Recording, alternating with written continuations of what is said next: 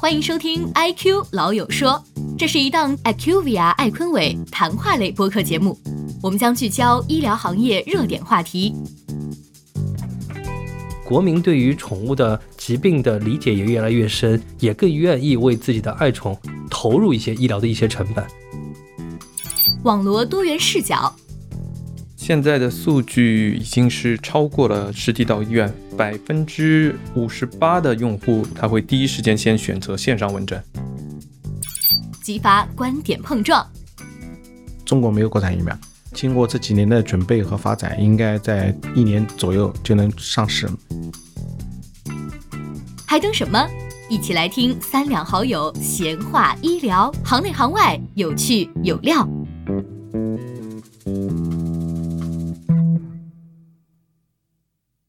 欢迎大家收听本期 IQ 老友说。这一期的主题是这几年一直很热门的话题——宠物医疗。我是 IQVIA 管理咨询消费健康领域负责人李星辰，大家也可以叫我 Senior。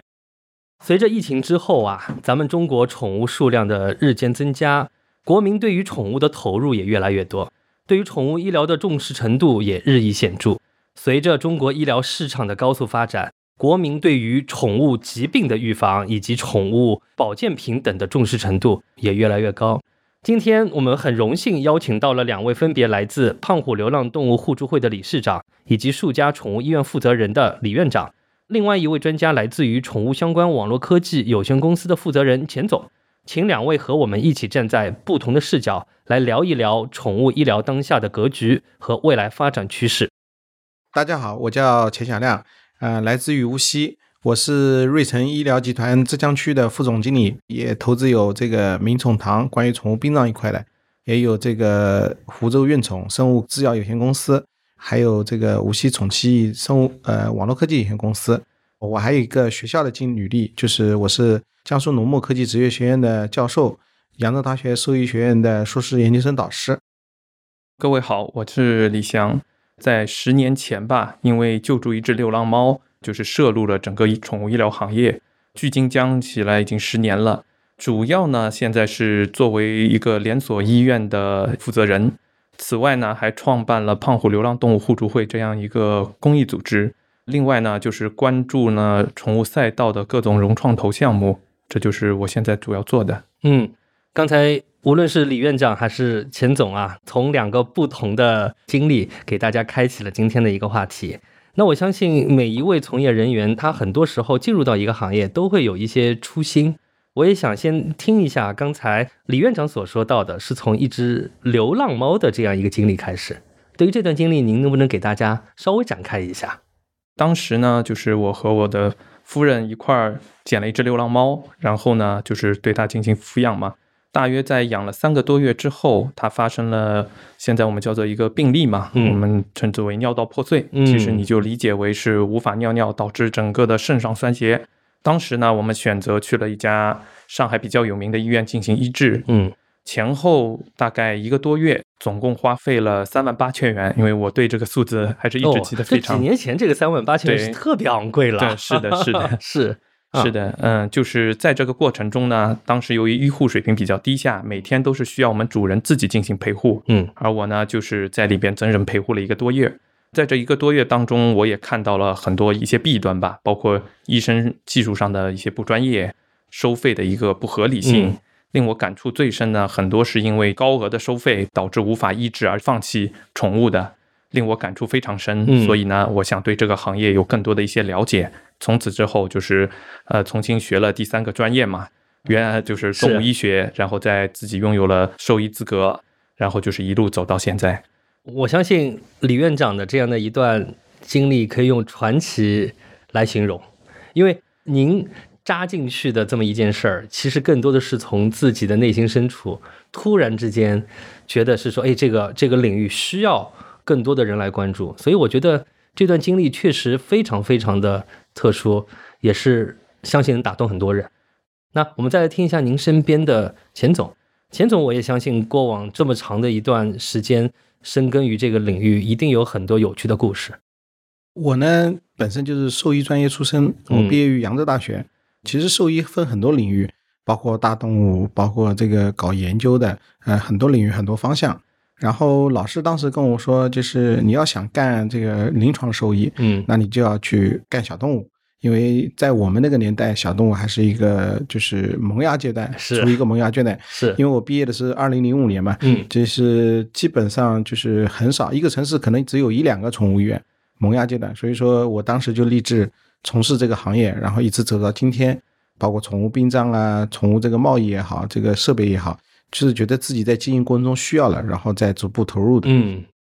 钱总的这段经历和刚才李院长的经历有一个相同点和一个不同点。相同点就是说，真的是一旦进入这个行业，就是非常非常的深耕下去。热爱。那对不同点的是，您从第一天从学校开始就已经接触了这样的一个行业，所以呢，我相信很多时候啊，谈宠物医疗，既然是医疗，我们往往就会考虑它和平时的宠物的陪护之间有一定的区别和关系。那对于宠物医疗这四个字，两位专家是怎样去理解的？这个宠物医疗的概念是又从什么时候开始有的呢？因为以前我们就是养猫猫狗狗，养兔子。养仓鼠、养豚鼠，但很多时候我们很少会考虑到一个点是宠物医疗。宠物医疗这个概念到底是什么时候引入到咱们中国的？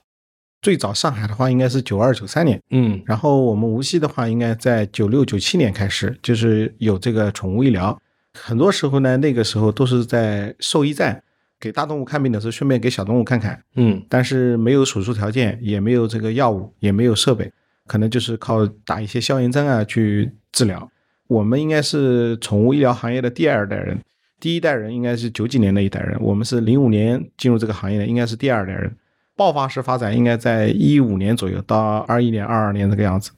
嗯。那在您印象当中，第一代人更多的是从兽医站这边开始接触。那第一代人和第二代人本质上的区别是人数上越来越多了，还是对于这个宠物医疗行业当中有一些技术上的一些迭代呢？发展的话，还是靠第一代人带的，因为第一代人都是从这个国外去学习一些知识，或者说翻译一些文献，然后带了我们的第二代人。嗯，那在您印象当中，最早的那一批人给我们留下了很多宝贵的财富。那在那个时候是理念，还是说对于宠物医疗当中的一些疾病的定义，还是说有其他的一些更好的作用呢？我觉得是他们对于技术的提升这一块，就是付出了很多，比我们付出了更多。嗯，因为他们可能要去国外学习，或者说去把一些书籍翻译，因为嗯那个时代没有设备，只能完全靠一些书本上的知识，然后再去引用到临床上面去。是资源也相对比较匮乏，对对在那个对年代，是的。那您刚才又说到了一个高速发展的年代，类似于一五年到二零二一年。那您觉得那五六年当中最大的一个改变，对于宠物医疗来说，是医院数量越来越多，还是抚养小动物越来越多，还是说有其他的一些场景的增加呢？其实是资本进入了我们行业以后，对我们行业还是有推动的，嗯。因为投入了大量的设备，设备提升以后，我们对于疾病的诊断能力是有提升的，就是医院的数量也会增加，其实也带动了一部分这个养宠的客户，嗯。客户数量也在增加。嗯。然后呢，做了一些客户教育，像一些大的一些外资企业，它嗯对中国的一些这个基础疾病的一个客户教育啊、也做得很好。对，刚刚钱总您所提到的这两个时代啊，确实是能反映出咱们中国宠物医疗的发展的一个轨迹。那我也想了解一下李院长，因为您刚才提到的这个故事，确实一直围绕在我的脑海当中。您在哪一年的时候领养了你的第一个小动物？一二年，一二年，一二年，在那个时候，你觉得是流浪动物是因为很多，还是说那个时候是因为大家已经都开始养动物了，但是会有一些遗弃的动物出现在大街上呢？是什么样的一个原因会造成流浪的动物越来越多？其实，在一二年的时候，那时候还不存在太大的弃养，是一些野生的，像我救治的那只猫，它就一个普通品种的小猫，嗯。可能就是野外的流浪猫繁殖下来的，嗯，然后就是有人就把它看到了，就把它扔到一个盒子里，再扔到了我们家楼下。是，所以就是说，其实，在那个时候，应该还是比较多的是观念层面的一个一个原因，也就是尽管有很多的家庭开始逐渐养了这些小的动物，但是弃养的频率并不高。对对，但但其实很多时候我们会发现啊，有一些动物还是会被弃养，这当中的根本原因是什么？是因为有疾病吗？疾病只是当中一小部分。嗯像我就进门之前，我这边互助会嘛，就刚刚又有一个单子，一个退养，是一个在我们这儿领养的一只小猫，它大概养了已经六个月了，嗯，但是由于本人要离开上海了，哦，他觉得不方便带回去，又把我们送回来了。你说这其实也就是一个弃养。行，那我觉得就是说，刚才大家都谈到一个点啊，一个发展的历史。那既然咱们今天的话题是讲宠物医疗，我们就先从医疗二字来入手。那大家觉得这个宠物医疗当中，现在发展最快的几个词语，一个呢是我们称之为宠物疾病的预防，对啊，一个是宠物得病之后的一个治疗，然后呢是宠物日常的关爱，还有呢就是宠物最终走到生命终结之后的一些殡葬。那在整个的这个环节当中，我相信绝大多数的老百姓养宠物的出发点是个陪伴。那现在是不是越来越多的一些老百姓就会说，我陪伴了之后，还是会发现很多猫猫狗狗在得疾病，是陪伴当中出现了什么问题，才导致了有很多猫猫狗狗生了病呢？现在我看生病它是分两类，嗯。一个呢是先天性的，嗯。一个呢是后天性的。嗯。所谓先天性的呢，它就是由于现在中国的一个宠物市场，它属于就是我们称之为活体类的，处于一个无序繁殖，包括很多呢我们叫繁殖基地啊、繁殖的商家，他们会采取一些比较激进的一个繁殖方式，导致整体的品种先天性的疾病会非常多。嗯就当你养到这样的猫的话，你不可避免就会发生这样的事情。嗯。那您刚才说到先天性疾病，如果我们再明确一下，哪些是属于先天性疾病，然后发病率比较高的类型呢？先天性的当中，比方说是骨骼类的问题、消化道的问题，还有就是一些叫做神经类的问题，这些都是因为基因里带着的，它到达一定的年龄，嗯它就会发病。嗯嗯，也就是说，其实这个是宠物它本身到了一定的年龄段都有可能会出现的一些疾病。那在这些疾病当中，在您的印象当中，哪一类疾病目前救治的难度会比较高？哪一些可能相对来说救治的难度会低一点呢？现在根据我们的经验，就是发病率最高的还是消化道类的疾病。消化道，嗯当然，就是最难医治的就是神经类的，因为我们不管在设备啊，还包括一些药物上，现在还是和国际有一定差距的。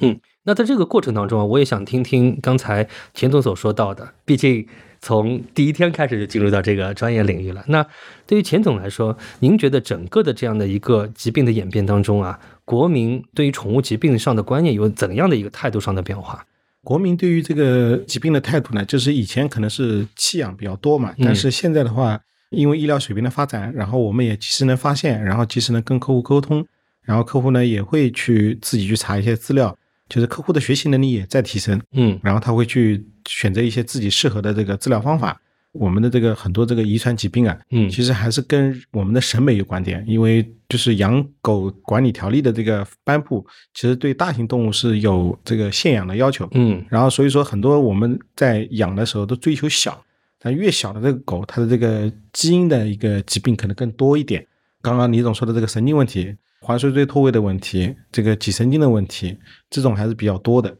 然后还有这种折耳猫的这个折耳基因的问题，会出现这个关节炎的问题，这也是我们现在药品企业在研究的一个方向嘛。嗯，其实无论它的宠物的类型还是它的体型，都会有不同的疾病。尤其您刚才所说到的，很多人会去养小狗、小猫。那越小的小狗、小猫，它所带来的一些疾病的问题和一些体型较大的宠物，它的疾病都不太一样。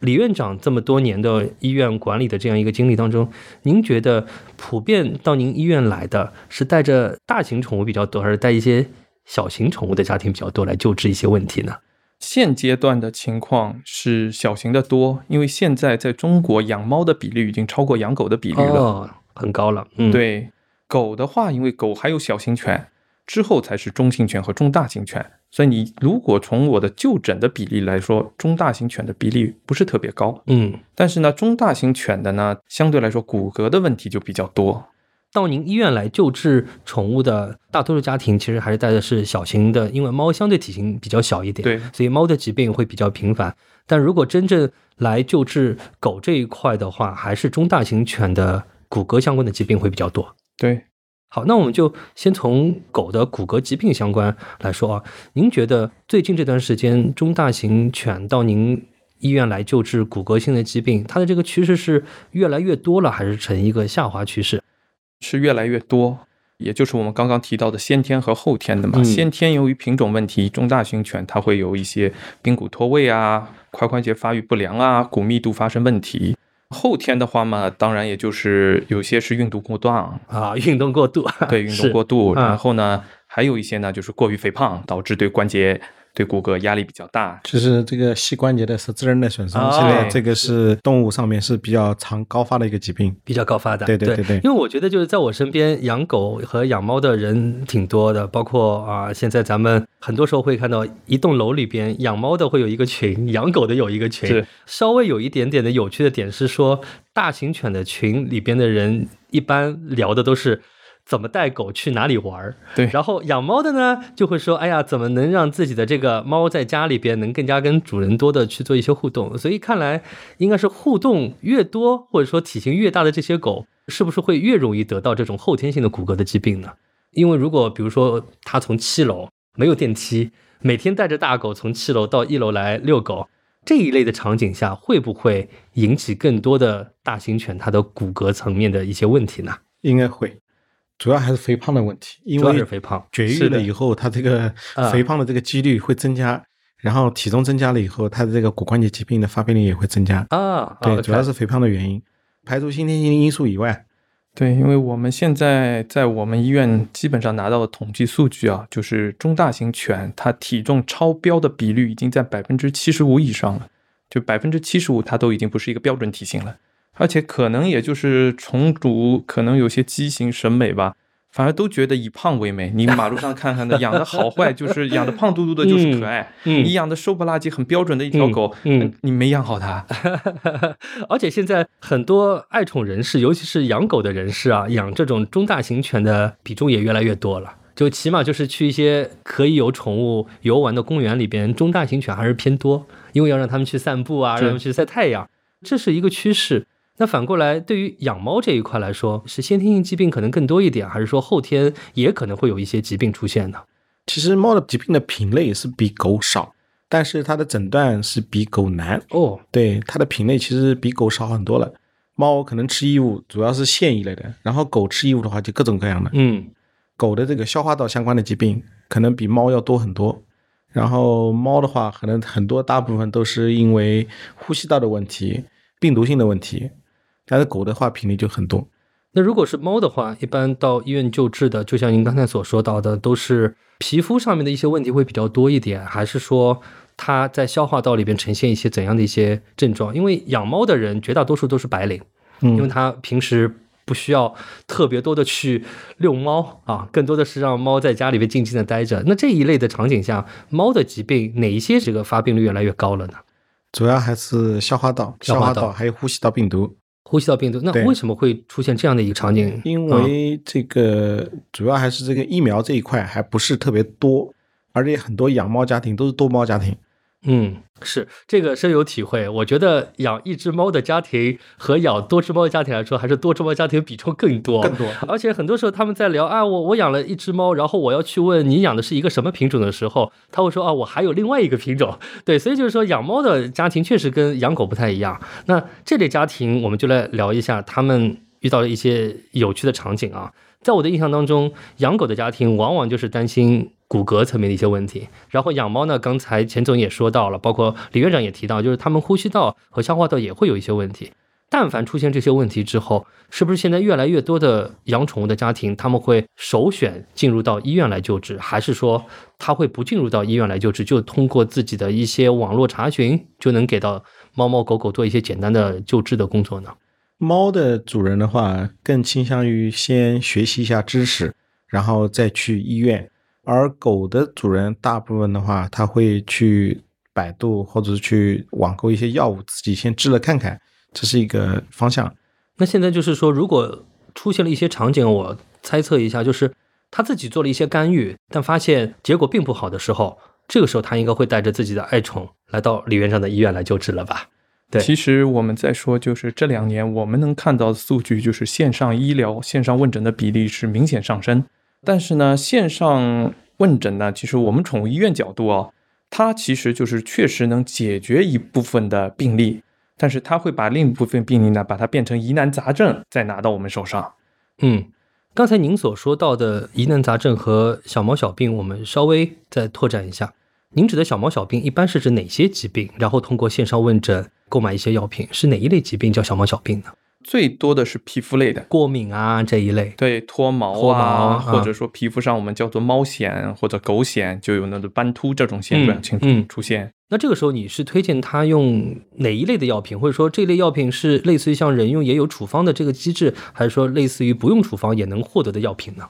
这就说到线上诊疗上一个弊端了。嗯因为就同样皮肤病，它可能是真菌引起的，是嗯细菌引起的，是病毒引起的，嗯或者说是其他一些感染引起的。那如果是进到我医院，我们肯定会做一个系统的检查，知道它到底是什么病、什么病原体，然后对症下药。但线上治疗呢，你也可以理解，它可能会多推荐一种广谱药，有些药，比方说什么都能治点，嗯嗯就通过这种反复的试错或者这种广谱药下去，把这病治疗掉。嗯。刚才是小猫小病，那那种疑难杂症，它需要手术干预了，这个时候也肯定是要到医院里边来了。还有包括一些先天性的、神经性的一些疾病，一般你都会建议他们到实体的医院来进行一些就诊。是的，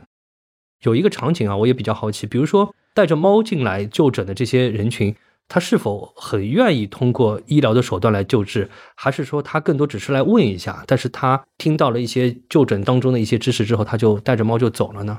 是猫的家庭更愿意为猫去买单这样一个治疗的过程，还是养狗的家庭可能更愿意付出这些治疗的费用呢？应该是猫的家庭更愿意去那个，狗的家庭呢，因为狗的疾病的这个种类多，大额的支出一般都是狗，因为狗的疾病比较复杂，椎间盘突出啊、嗯环枢椎脱位啊，然后这个脑积水啊这种疾病，其实支出是很大的。嗯，但是猫的疾病的支出呢，其实额度没有那么大，可能比较大的就是传腹、传染性腹膜炎。所以，按照您的刚才这个想法，就是说，绝大多数场景下，养猫的家庭他更愿意在这一块去买单，但是狗这一块，因为相对治疗的成本会更高一点，对它可能更有一些顾虑。那假设啊，还有一个场景是说，会不会出现一些医院层面医生他对于这些疾病并不了解，然后呢，使得自己消费者或者说家庭和医生之间观念有些有些冲突的时候，他就觉得是说，哎，这个病其实不用治，或者说这个病了解下来和我自己打听到的不一样。这个时候医生会怎么处理？宠物在生病了以后，然后医生可能对这个疾病不是特别了解的时候，其实我更倾向于呃让这些医生去转诊，转到这种中大型的医院去看，因为他对疾病不了解，他在跟客户沟通的时候，可能涉及的这个内容啊，就是不够专业，嗯然后客户也会去有自己的认知和这个逻辑思维，他会觉得这个医生专业的方向这个不够明确，诊断也不够明确，所以说会带来这些问题吧。嗯，是不是还有一块是因为我们在宠物医疗当中，医生本身的人数也不够呢？就专业的医生的人数不够呢？中国现在缺的是高尖尖的医生，就是专业领域可能是专科化方向做的比较好的这种医生，总体的数量还是缺的。因为我也在扬州大学，嗯也是一个本科院校嘛，嗯然后江苏农牧科技职业学院它是一个专科院校，每年其实很多人都是去了这个就是兽医相关企业，包括兽药，包括一些研发，真正的做这个宠物的人数还是不是特别多。嗯但是因为每年招收的人数比较多，所以说总体的数量还不是很缺。有很多学生他到了宠物医院以后也会去转行，因为其实做宠物医生需要坚持，需要嗯热爱，需要长期的学习，这是一个比较累的一个过程吧。我觉得是是，我相信刚才钱总所说到的这一些的场景，在李院长这里也应该是每天都在看到，因为您负责了很多非常专业的一些医院。现在看下来，医院当中平均一家医院大概会有多少个这样一个宠物医生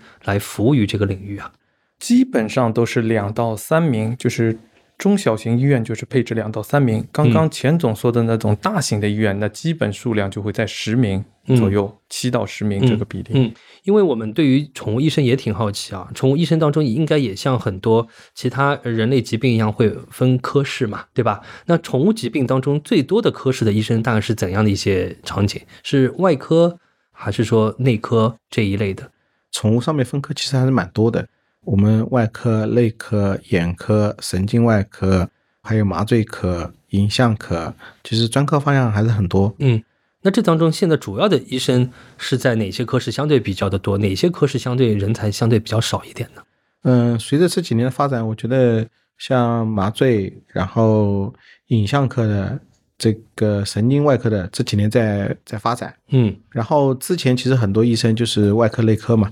或者说所说的大外科、大内科。对，这其实也映射了一个点，是说越来越多的老百姓进入到宠物医院里边，也开始放心的去麻醉科啊、影像科去做一些救治的一些工作啊。我我觉得刚才大家提到一个点，也是现在发展趋势当中的一种，就是国民对于宠物的疾病的理解也越来越深，也更愿意为自己的爱宠投入一些医疗的一些成本。那我们就围绕这样一个投入来看，在最近这两年，大家觉得从预防到筛查再到治疗，哪一个细分市场的发展速度更快？是没有病之前的预防更快，还是说可能需要一些筛查的时候更愿意投入影像的筛查，还是说更多的时间和钱是投入在治疗当中呢？我觉得更多的钱投在这个预防保健这一块是这几年高速发展的一个区域，主要体现在哪些方面呢？主要体现在这个驱虫药。疫苗的话，其实，呃，因为这几年疫苗的普及性很大了以后，然后这个传染病的数量也越来越少，还有一些处方粮领域，嗯就是也属于预防保健这一块的。嗯，您刚才说到的驱虫药啊、疫苗啊、处方粮啊这些，我相信啊、呃养宠物的家庭应该也都听说过。在您的意识当中，如果我们现在市场当中啊，尤其是中国越来越多的企业关注于这样一个领域，您觉得现在首选或者说最急需的是在哪一个领域当中有技术上突破？是驱虫药，还是疾病的疫苗，还是处方粮呢？主要还是疫苗这一块，中国没有国产疫苗，嗯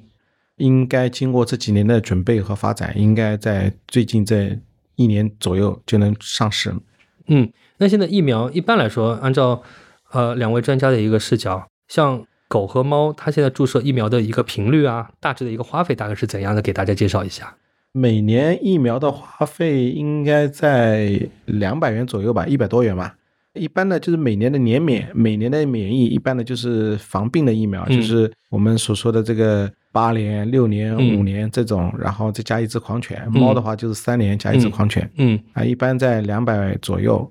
说明我们现在很多消费者越来越多的会坚持去给自己的爱宠持续性去打疫苗的这个动作。还有一句话是说，那为什么很多家庭他没有办法坚持？因为听下来两百元、三百元这一块还是对于爱宠家庭来说是可以去承受的，绝大多数场景是可以承受。那为什么还是会有很多家庭没有办法坚持把咱们的这个爱宠去进行疫苗的接种？是因为家附近没有宠物医院，还是因为怎样的一个原因造成的呢？还是因为他一个养宠意识的问题，一些最基本的养宠的知识都不具备，所以说这会就是在我们直观上就会感到还是有很多人不愿意去坚持这个做，嗯，而反而就是剩下来的这些已经有一定科学养宠认识的这些宠主，他们会这些东西做得很全面，嗯。包括我们刚刚提到的嗯预防，嗯。包括保健，是，所以呢，我觉得就是说，确实有一个很好的一个观点，刚才两位专家其实也就露出了，就是在爱宠的这个过程当中，科学养宠以及坚持科学养宠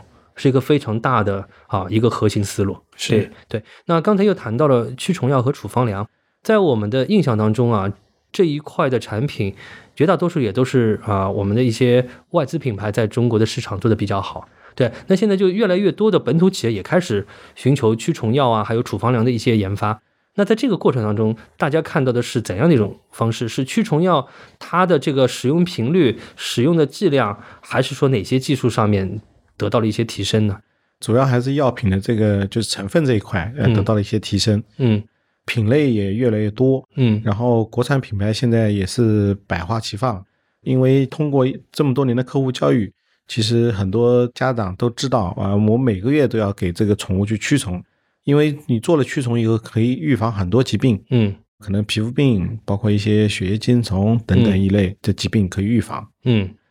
那刚才也谈到了处方粮啊，因为我周围有一些朋友，他们在对于处方粮可能会有一个误区，也可能是个错误的概念，就是既然它是个处方粮，它可能比较多的还是会去做类似于喂普通粮食的这种过程。但对于处方粮的喂养，大家有什么样的一些建议吗？其实很多动物的很多疾病都是吃出来的毛病，就是当医生在做一些检查了以后，呃，建议你吃处方粮的时候，我觉得还是要去改变它的食物结构，尽早的去痊愈。嗯，那处方粮吃多了会不会有一些副作用？还是说对于体重上也是会有一些副作用呢？处方粮对于体重上面，就是说它没有这种降体重的这种功能嘛，应该大部分的也有减肥粮，专门的减肥粮，嗯这个也有可能胃肠道的、肝脏的、心脏的呃等等这一类疾病的这个专用的这个处方粮。我觉得处方粮和这个现在还有一个就是宠物的鲜食，嗯啊、就是定制化的食品这一嗯块也是一个发展的方向。嗯，对，因为前面大家也提到了另外一个场景，就是皮肤类的疾病，其实对于猫猫狗狗也都非常的普遍啊。在我们现在外面很多宠物医院，包括很多宠物商店里边，都会有一些皮肤关爱类型的营养补充的一些产品。嗯对于这些，大家是怎么看的？是这是一个未来的一个趋势吗？它是预防还是治疗作用更多一点？嗯、主要是预防的作用更多一点吧，因为补充一些营养元素以后，它能够提高这个皮肤的一个免疫力，然后能修复它的皮肤屏障，然后让它的毛发更加好。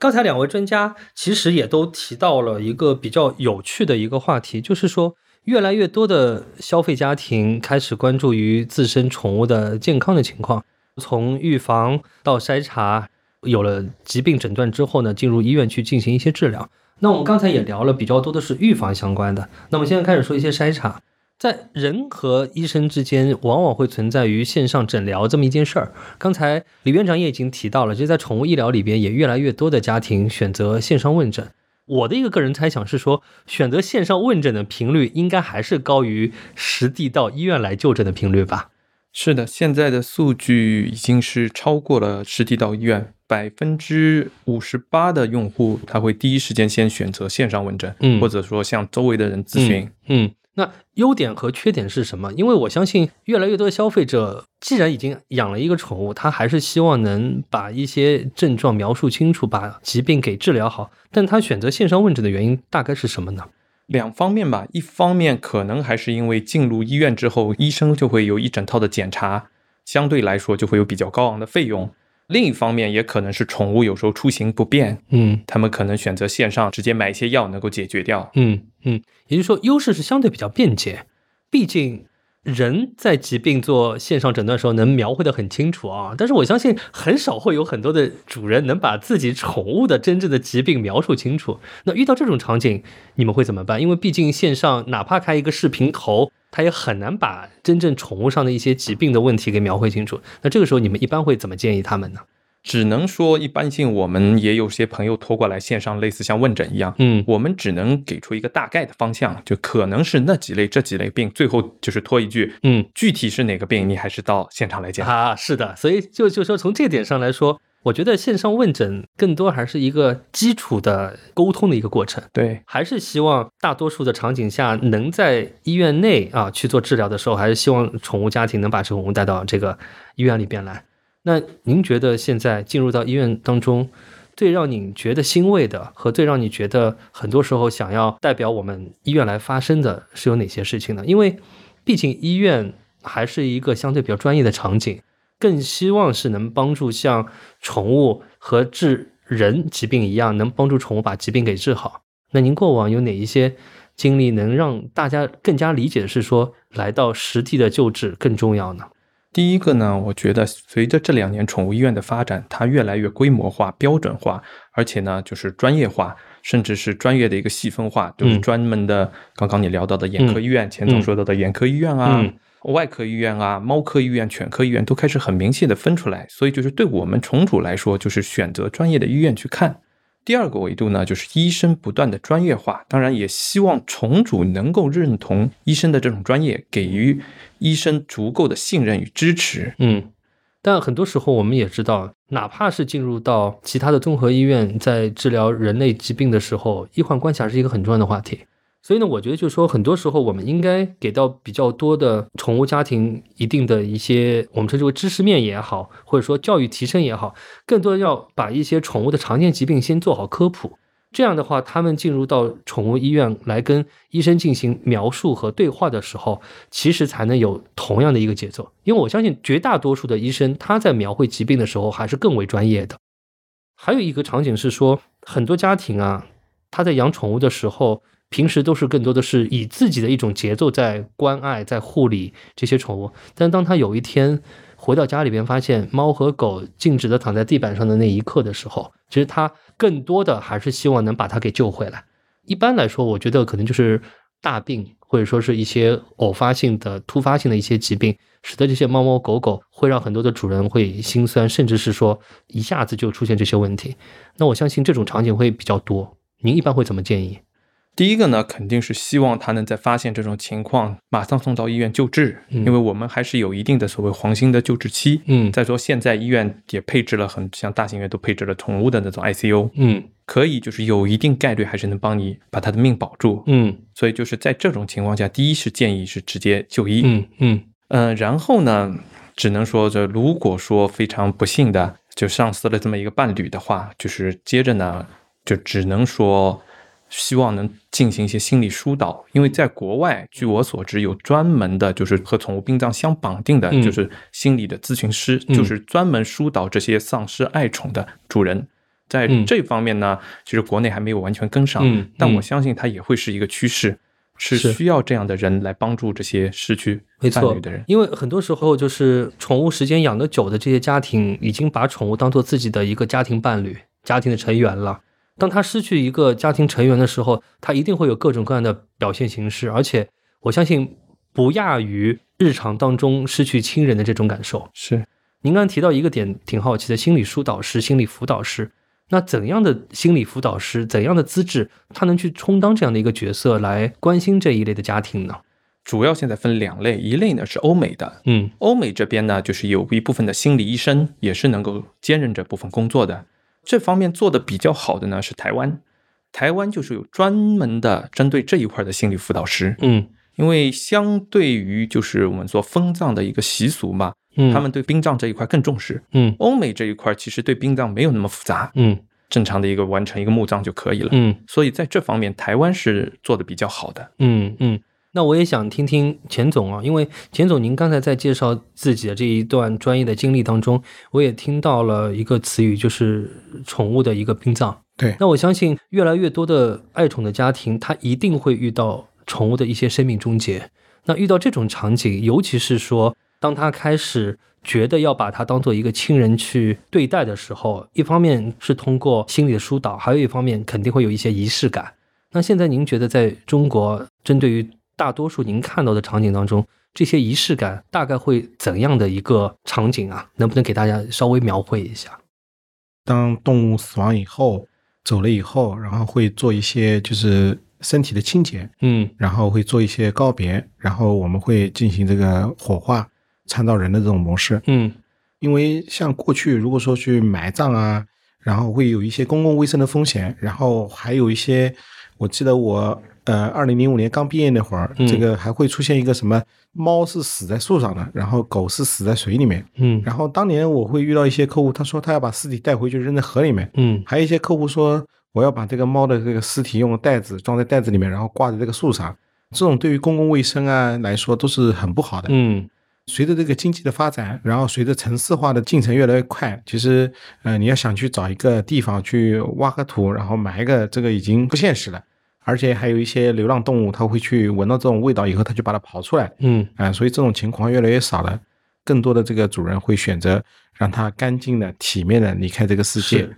是，所以我觉得就是说，宠物殡葬一方面是一种仪式感，是一种对于它情绪和情感的一个寄存之后，另外一个更大的一个意义是说，对于宠物，我们称之为尸体啊，它更好的做一个环境上的一个管理。对我觉得这是也是一个大趋势。这一块如果要去做呃仪式的提升，一方面是经济条件带来的，还有一方面是观念带来的，还有一方面是不是应该由我们比较多的专业人士去做一些推荐呢？还是怎样的一种方式能让大家更加多的去接纳，要有这种相对环境意识的一个提升呢？现在像一些中大型城市，其实客户都知道，嗯我的狗猫如果离开这个世界以后，嗯他都会去寻找做这个宠物殡葬的这种人，因为现在自媒体的这个呃发展，包括一些这个我们所说的这个新美大，嗯都会有这种宣传推广的这个可能，他们能够接触到这方面的信息，也可以通过宠物院去接触这方面的信息。所以说，现在宠物主人的这种认知还是很高的。一个他心灵也能够释放他自己的这种嗯啊、伤感，嗯，然后也让这个动物能够干净体面的离开这个世界。是是，所以我觉得就是说，真的对待宠物就像对待自己的亲人一样啊。对，那我们也知道，宠物医疗，与其说宠物医疗，不如说我们如何科学喂养和科学陪伴我们的这些宠物。对于这个话题，我也想听听两位专家的一些想法。我们如果要让更多的呃家庭，他要延长自己宠物陪伴的这个周期，最需要做的是预防。但在预防里边，也一定会有一些场景，比如说综合性的营养品啊，包括益生菌的一些补充等等。那在这个过程当中，一般通过哪一种方式能让大家去选择合适的品类呢？像预防嘛，我们可以说一方面就是营养品，嗯然后呢，其实也涉及到一个什么呢？就是体检，定期的体检。嗯即便就是使用营养品，因为现在据我所知卖的最好的几款保健品，一个就是益生菌类，那就是我们刚刚提到的嗯肠道类疾病。第二个呢叫鱼油，嗯。它就是护理毛发，嗯。这是卖的第二种好的。嗯。第三呢就是这种综合性的营养膏，嗯。就这种营养膏呢，基本上就是各种营养成分它都富含了。嗯。所以这三样，据我所知是卖的最好的一个保健品一个状态。嗯。然后剩下来呢，就是一个呃软骨素，就是用来嗯。保护关节的、嗯。保护骨骼的，嗯。这就排到第三，就嗯。第四、第五，像什么羊奶粉，这就嗯。靠后了。就这些来说呢，就是我们还是建议，就是既然是预防医学，就是要做定期的嗯体检，然后通过你的体检结果，由医生告诉你，你可以进行哪些最合适自己宠物的一些保健。嗯，就是不一定说我一定要向你推荐哪款保健品，嗯但我告诉你，比方你的狗今年四岁五岁，它可能之后它随着它年龄增加，它的关节会有问题，你可以从现在这个阶段开始逐步使用骨质，增加骨质类的嗯补钙的保健品，嗯或者说呢，做一次整个的体检之后，发现它过胖了，你可能就要吃点减肥粮。有些哪些营养有些失衡了，那你就再去补充点一些什么营养。所以我们是还是建议通过保健品以及定期的体检相结合的方式来做一个预防医学。好的。因为您刚才说到是预防医学啊，那我们再到真正的这个临床层面的一些医学，因为您也看到了很多医院越来越专业，有很多的一些医疗设备、医疗服务进入到这样一个医院当中。您觉得当下最最前沿的一些技术是哪一些？是类似于我们称之为皮肤修复、软组织修复、基因修复的这些场景，还是说有哪些技术给大家稍微分享一下？因为我们也很好奇，中国的宠物医疗也越来越专业嘛，也会有更多的一些新的这些高科技的服务，所以也帮大家分享一下。那我就给大家分享一个三个月前发生的一个小故事吧。嗯是一个一位女士，嗯原来就是从职场精英，嗯她带来了一只老猫，嗯十八岁了。嗯这只猫呢，就是也是流浪猫捡来之后，一直陪伴它从毕业、找工作、成为职场精英，最后到自己创业，一路陪伴它走来。来的时候呢，猫的身体状态已经非常差了。那就这只猫呢，我们可以说是把所有能用上的、你能想象到的 ICO、嗯核磁、CT，包括神经外科干预啊，所有最顶尖的设备我们都用用上了。嗯，但是呢，这只猫就是还没有保住性命，毕竟它嗯已经衰老了，是。十八岁了。嗯。那在这个情况下呢，他又跟我探讨了很多，包括就是他了解到有些猫都能活二十多岁，甚至对是甚至为什么我的猫十八岁就走了？嗯。他说我平时给他选的都是最好的一些食物，嗯。每年都是定期体检，是不是还有什么没有嗯做到位？嗯。那我们就提到了一些比较高清的东西，嗯。比方说呢，现在我们说的干细胞移植，嗯，现在这个技术呢，在日本已经专利化了，可以说理解为非常成熟，可以说能够直接提高宠物的一个生命。然后第二个呢，也就是我们最后也实施的一个方案，就是克隆。克隆，我印象当中克隆多利养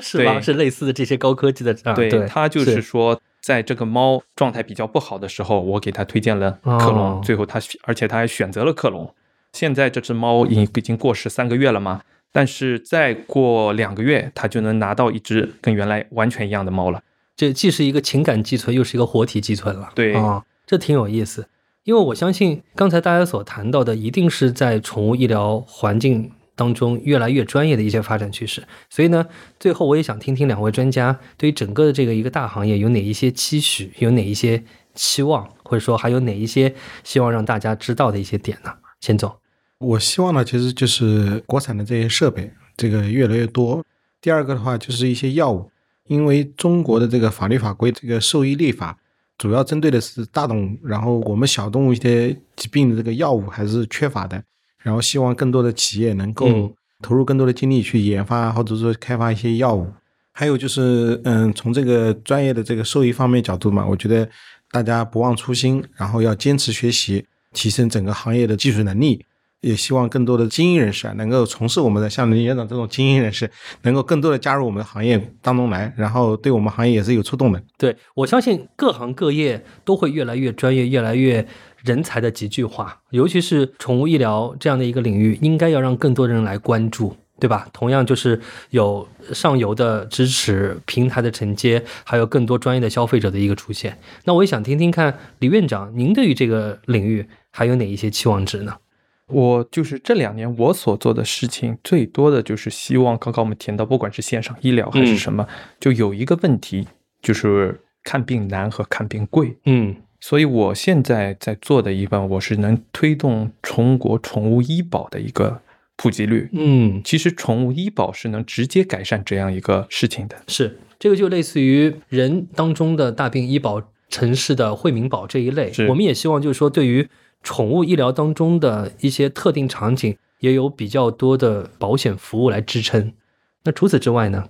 除此之外，也就是我们反复在强调的嘛，就是能希望通过从基层开始，逐步加强我们整个宠物医疗团队的一个人员，包括人员架构、嗯人员的水平，让它嗯逐步能够提升，嗯从而呢，让整个中国宠物医疗的服务水平、专业水平都能够达到全面的一个上升。是。就像刚才大家也一直谈到，其实并不是消费者不了解宠物医院、宠物医生，而是说我们希望能有更多的宠物医生能坚持下去。对，因为因为这是一个非常专业的领域，需要更多的专业人士在这样一个领域当中提供更好的这样的一个专业服务啊。好，那我也非常感谢两位专家今天的时间，我们也希望能有更多像两位专家的这样一些专业人士进入到这个领域，把我们的宠物医疗的市场做得更加的丰富。非常感谢两位的时间，谢谢大家。